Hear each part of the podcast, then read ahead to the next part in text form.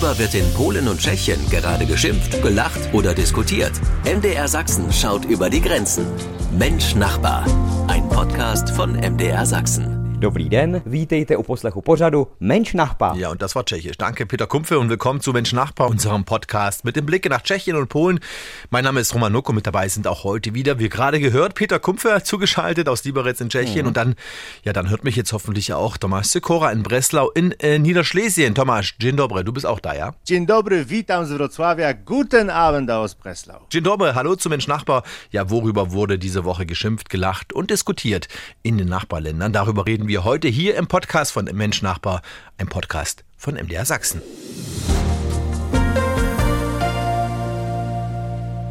Tja, für einige, ja vielleicht sogar für viele Schulkinder hier in Sachsen ist das ein ganz bitterer Tag. Es geht nämlich wieder los. Der erste Schultag nach den Sommerferien. Nicht nur hier in Sachsen, auch bei unseren Nachbarn geht es wieder los. Tomasz, auch in Polen und auch bei euch in Tschechien, Peter. Ja, schon wie immer, der 1. September ist der erste Schultag. So auch in diesem Jahr. Äh, die Kinder, naja, einige freuen sich, das sind aber die wenigen. Die anderen müssen halt hin. Genauso ist es bei uns. Äh, nach einer 10 einwöchigen Sommerpause gehen auch die polnischen Kinder am 1. September wieder zur Schule. Ja, aber es gibt ja auch eine Reihe von Kindern, die sich freuen auf den ersten Schultag, vor allem ja die Erstklässler. Hm. Da gibt es nämlich Schultüten, es wird gefeiert, in der Schule gibt es ein Programm und viele stolze Erstklässler mit Ranzen. Ja, und Schul Tüte. Peter, sieht das bei euch auch so aus? Ja, obwohl Tschechien bei uns ohne Tüte, also ohne Schultüte. Es gibt zwar Ausnahmen, aber wie gesagt, das sind eher Ausnahmen und dieser Brauch wurde aus Deutschland importiert. Also ganz, ganz wenige Kinder kommen mit der Schultüte zur Schule. Äh, in einigen Schulen gibt es ein kleines Programm von den älteren Schülern vorbereitet, aber sonst ist der erste Schultag in Tschechien äh, eigentlich äh, relativ wenig spektakulär. Ja, und wie feiern die Polen Schuleingang? Tomek, Schultüten sind sind ja da auch eher selten, oder? Ja, ja, aber es gibt äh, äh, solche Tuten. Sie werden übrigens Tutki genannt, aber nur in Oberschlesien und äh, in der Region Opole. Dieser Brauch bestätigt, dass es hier um Gebiete geht, in denen der Einfluss und die Bräuche der deutschen Minderheit stark verbreitet sind und davon profitieren alle, nicht nur deutsche Kinder. Ja, und wie ist die Stimmung vor dem ersten Unterricht jetzt im neuen Schuljahr bei euch insgesamt, Tomek in Polen? Ich würde, ich würde sagen, die Stimmung ist niedrig. Die Lehrer haben die äh, zehn Wochen schulfrei gut genutzt, um sich einen neuen Job zu suchen. Mhm. In Podlasie gibt es äh, zum Beispiel eine Schule, in der der Schulleiter zehn Fächer unterrichten wird. Den Lehrer wollen nicht für 500 oder bis zu 1000 Euro im Monat äh, arbeiten. Na dann, viel Spaß in der Schule. Wer den Spaß auch wirklich hat am Ende, auch unsere Nachbarn. Peter, denkst du gerne zurück an die Zeit? Peter, warst du der Klassenclown oder doch dann eher der Einserschüler? Ich war eher der Einserschüler, äh, das dicke, unscheinbare Kind und durch meine Zweisprachigkeit war ich eher der Sonderling der Klasse. Also ich dachte eher Clown, aber egal. Tomek, du aber dann auch Streber, oder? Nee, eigentlich ich äh, ganz umgekehrt. Also ich war, äh, ich war eigentlich der Klassenclown äh, bei mir in mindestens äh, Grundschule. Also haben wir das auch mal geklärt. Na dann viel Spaß den Schülern ja im neuen Schuljahr, egal ob in Sachsen, in Polen oder auch in Tschechien. So, und jetzt bin ich mal gespannt, ob ihr, Tomek und Peter, diese Fanfare kennt. Eine Eröffnungsmelodie. Ist das, Achtung?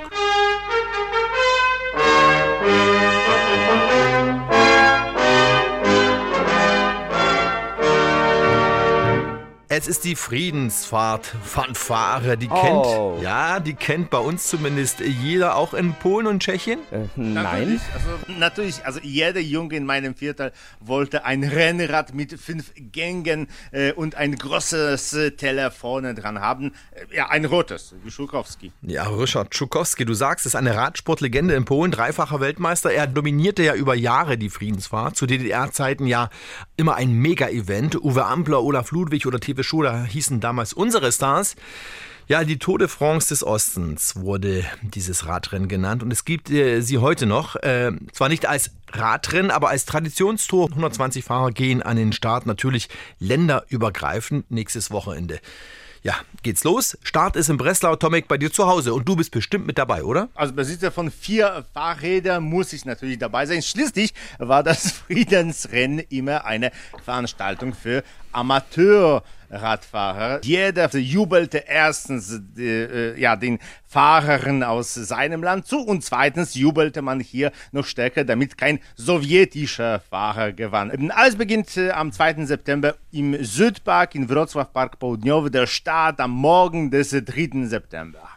Ja, und dann geht die Fahrt von Breslau nach Mlada Boleslav, nach Tschechien. Und auch die Tschechen waren damals in den glorreichen Zeiten Radsport begeistert. Äh, auch noch heute, Peter? Äh, ja, äh, liebe Jungs, äh, die Tour de France des Ostens würde ich eher mit Anführungsstrichen sehen in Tschechien.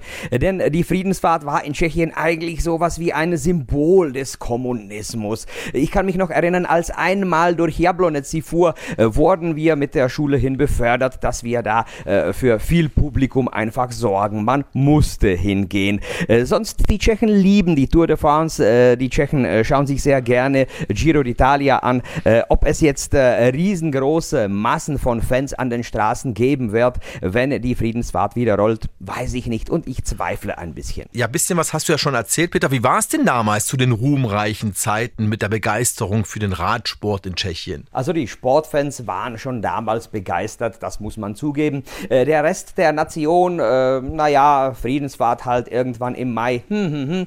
Äh, aber wo wir uns sehr gefreut haben, als die Friedensfahrt damals einmal über Harachow fuhr, wurde deswegen eine ordentliche Straße nach Harachow gebaut, äh, die wir bis heute nutzen. Die Steigung mit den äh, zwei äh, Steigungsspuren, wo man die LKWs endlich überholen kann, äh, kommt eben aus dieser Zeit und man sagt, man hat diese Straße nur wegen der Friedensfahrt gebaut. Also ja, würde man eine neue Straße wegen der Friedensfahrt bauen, hätte sie sicher auch heute viel, viel mehr Fans. Ich glaube, so weit wird es nicht kommen, aber es gibt zumindest eine Neuauflage der Friedensfahrt. Nächste Woche geht's los in Polen. Und Ziel ist Chemnitz, die baldige Kulturhauptstadt. Und für dieses Event im Jahr 2025 soll die neu aufgelegte Friedensfahrt ja auch werben. Ja, 200 Tonnen Fischkadaver, eine riesige Menge, die da aus der Oder gefischt wurde. Ja, und dieses rätselhafte Fischsterben in der Oder beschäftigt nach wie vor die deutschen und polnischen Behörden. Eine giftige Alge soll wohl schuld sein. Und dass sich diese Alge so rasch verbreiten konnte, liegt wohl auch am Abwasser, das wohl da illegal in die Oder geleitet wurde. Über 280 illegale Leitungen fanden jetzt die polnischen Behörden, Tomek.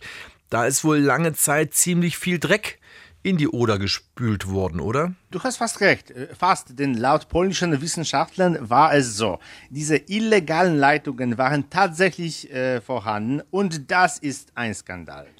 Doch solange der Wasserstand hoch war, lösten sich diese Schadstoffe irgendwie auf. Jetzt ist der Wasserstand aufgrund des fällenden Regens und des heißen Wetters gesunken so dass die Konzentration der giftigen Stoffe gestiegen ist und die ersten toten Fische sind erschienen. Um den entgegenzuwirken, willigte die Wody Polskie, die den Fluss kontrolliert, ein Wasser aus dem Stausee Eiserne Brücke in den Fluss fließen zu lassen. Das ist äh, der Stausee in der Nähe des äh, Kupferbergwerks in Lubin.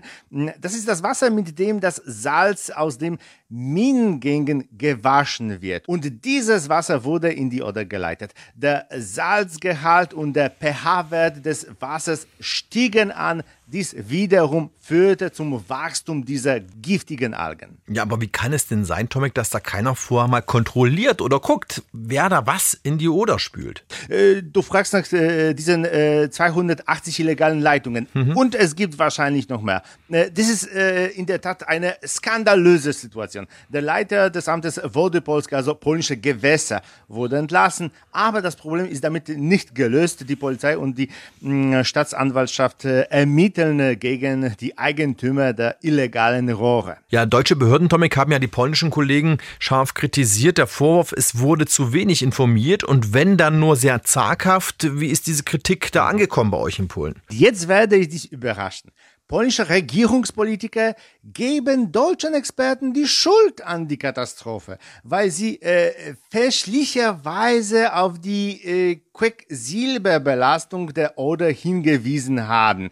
In den polnischen Proben wurde kein Quecksilber gefunden, also müssen die Deutschen das Quecksilber selbst aufgelöst haben. Oder die Tschechen lassen die Verschmutzung äh, aus ihren äh, Stauseen in die Oder. Roman, Also, ich schäme mich, diesen Unsinn zu berichten. Also der schwarze Peter wird gerne weitergereicht. Zwei bis drei Jahre wird es wohl brauchen, bis die Fischbestände in der Oder sich wieder erholt haben, so Experten. Also Angeln macht wohl an der Oder in den kommenden Jahren wenig Sinn.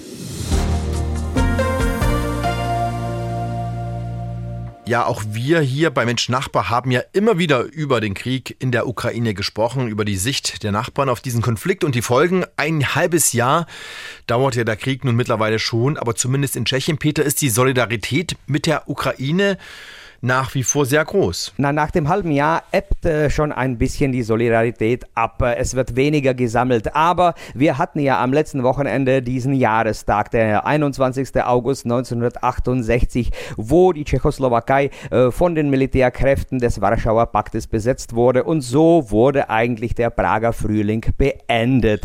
Äh, und so sammelten die Tschechen dieses Jahr in der Nacht zwischen dem 20. und 21. August Geld Geld, äh, die symbolische Summe von 1968 Kronen und es kamen sage und schreibe 24 Millionen Kronen zusammen, was fast eine Million Euro ist äh, und äh, gut eine Million Dollar. Also ich bin richtig stolz auf meine Mitmenschen. Ja, und auch in Polen ist die Spendenbereitschaft ja nach wie vor ja ziemlich groß, höre ich, Tomek. Das zeigt sich auch an einem ganz konkreten Beispiel. Ja, äh, es gab eine landesweite Spendeaktion, bei der 22 Millionen Slotte äh, für eine Drohne für die Ukraine gesammelt wurden. Eine türkische Drohne, Angesichts dieser noblen Gäste erklärten die Türken, dass sie den Ukrainer die Drohne kostenlos geben würden und dass sie von den Polen aufgebrachten 4 Millionen Euro für humanitäre Hilfe gespendet werden würden. Also Spendenaktion in Polen und Tschechien für die Ukraine. Ein Thema, das uns hier bei Mensch Nachbar sicherlich noch länger beschäftigen wird. Für heute aber war es das erstmal mit dem Blick in die Nachbarländer. Peter, vielen Dank und äh, bis nächste Woche. Tschüss, Nasslich auf Wiederhören. Ja, und tschüss auch Tomek nach äh, Breslau, nach Wrocław. Mach's gut und bis nächste Woche, selbe Zeit. Cześć, do usłyszenia z Wrocławia. Tschüss, auf Wiederhören aus Breslau. Na, Sledano, do Virginia und bis bald. Mein Name ist Roman Nuck. Tschüss. Mensch Nachbar, ein Podcast von MDR Sachsen.